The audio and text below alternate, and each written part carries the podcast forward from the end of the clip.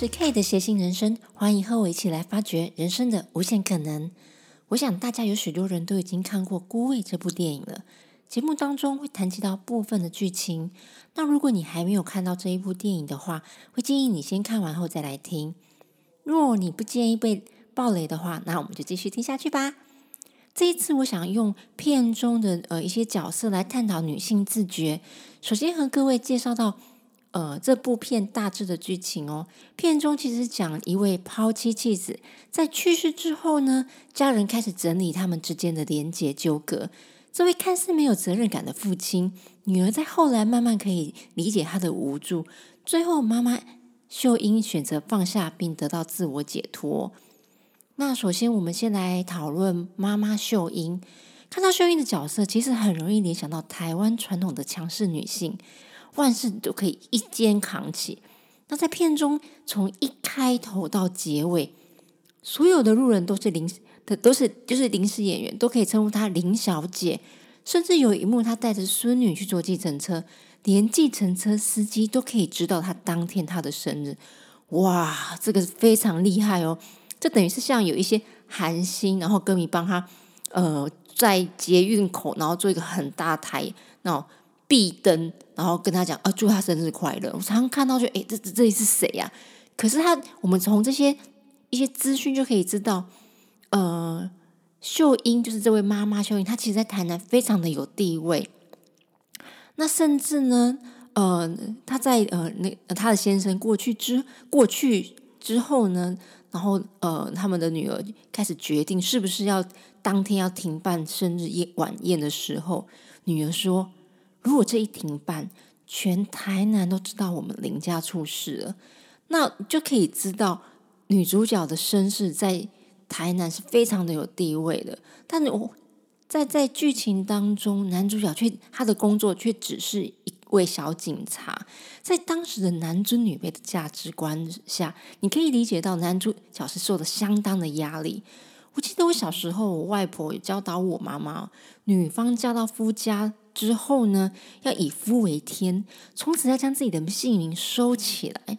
那有一次，我妈妈在订购某一个食谱，那在订购人上面写了我爸爸的姓名。那当对方的公司来打电话来我们家确认的时候，我爸爸当然不晓得啊，所以就把这个货品退回去了。那我妈为此大吵一架。我们现在以现在的价值观来看这件事，会觉得非常的奇怪，但在当时而言，这件事非常非常正常的。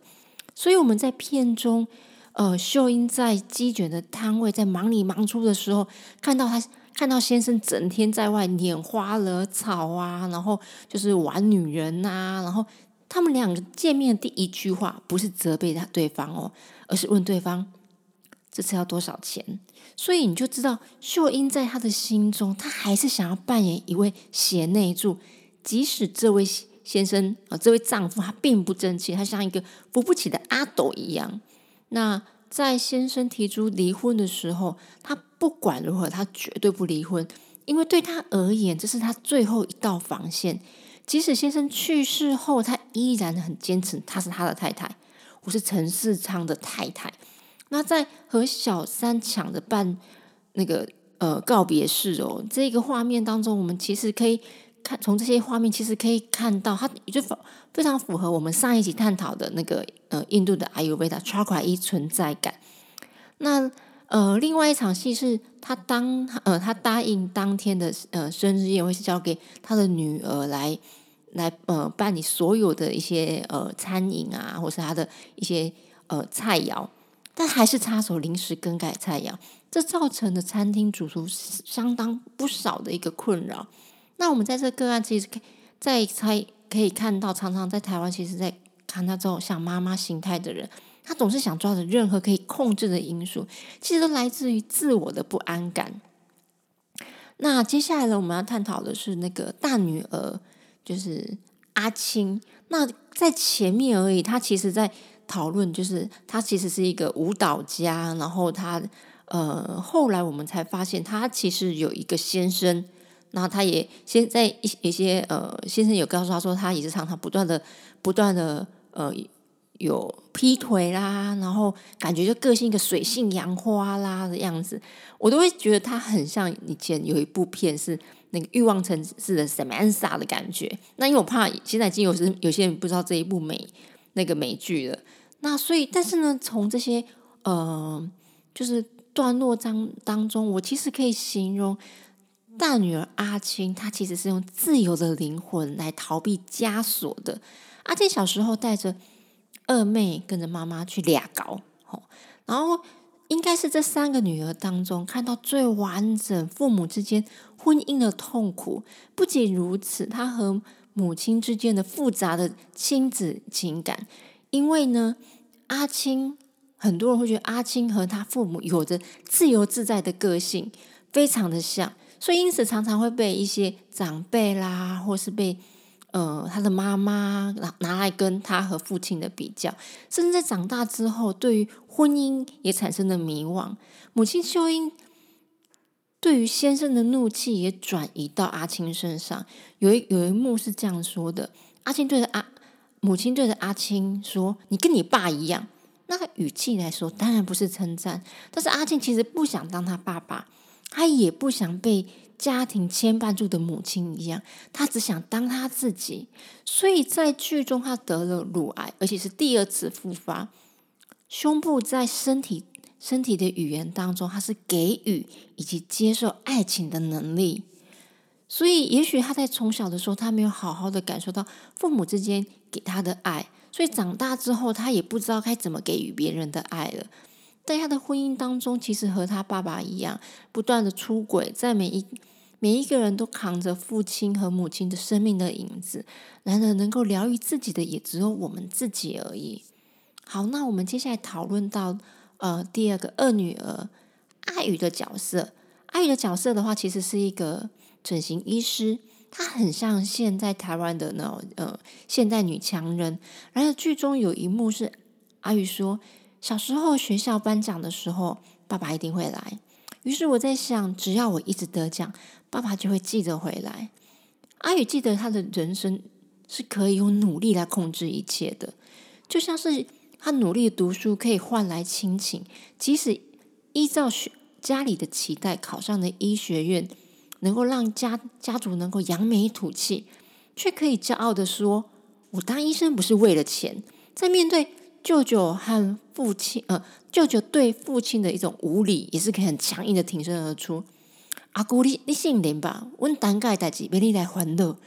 即使他不认同父亲，他也不许别人来欺负自己家人。阿宇在人母的角色定位，其实也也期盼他女儿跟他一样，如同一般的父母望子成龙、望女成凤，在自己的母亲的行为模式转移到自己女儿身上。好，嗯，我接下来要讨论的是小女儿。小女儿佳佳，她舍弃了大学，然后帮母亲经营餐厅，然而也是和母父母连接最深的女儿。在父亲的礼堂当中，她也是唯一哭的最惨的女儿。虽然佳佳最呃最小的时候，很小的时候，呃，父亲早已离家了，她其实没有经历过父母争吵的期间。她对于父亲有许多美好的回忆。例如说，每次见面的时候，他爸爸就会送佳佳雪花糖。他即使知道他即将要去世，他也不忘呃从台北带雪花糖给佳佳吃。所以在了解父亲越多之后，他越能体会父亲当时的处境。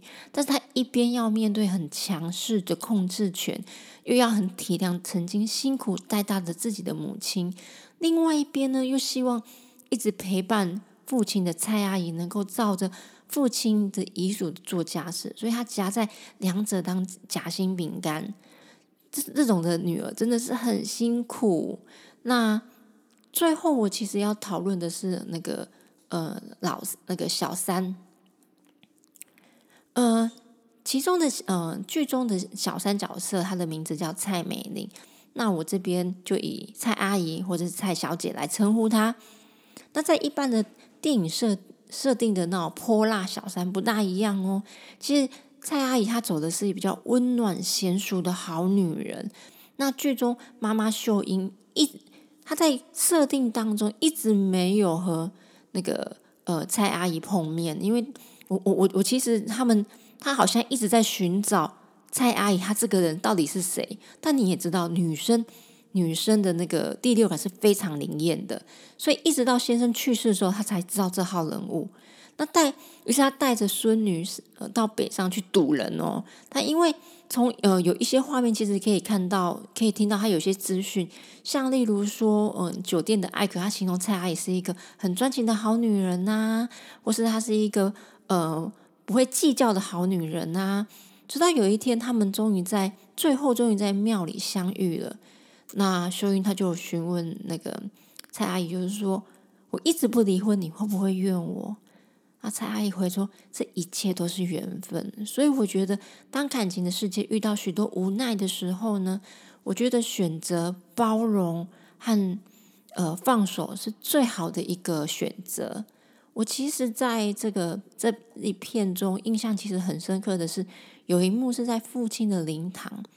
那呃，后来男主角他其实是有学佛的，所以小那个蔡阿姨她是。”呃，遵循的男主角，然后请了佛家的那个师师姐啊，然后去帮父亲去念经。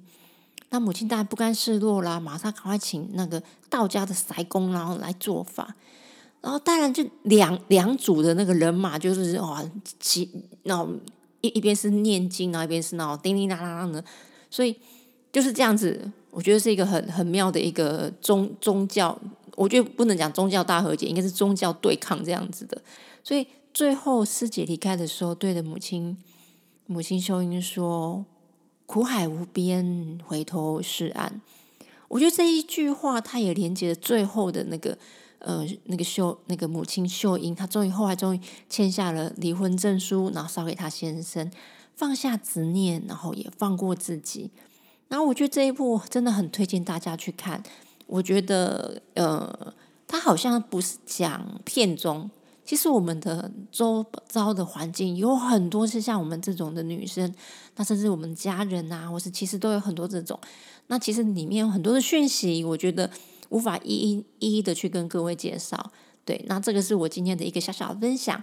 如果呃最后如果大家喜欢我的分享，欢迎到 Apple Podcast 给我颗五星评价。那如果任何问题的话，也也欢迎各位各位提出问题，我会回复大家。谢谢大家的收听，拜拜。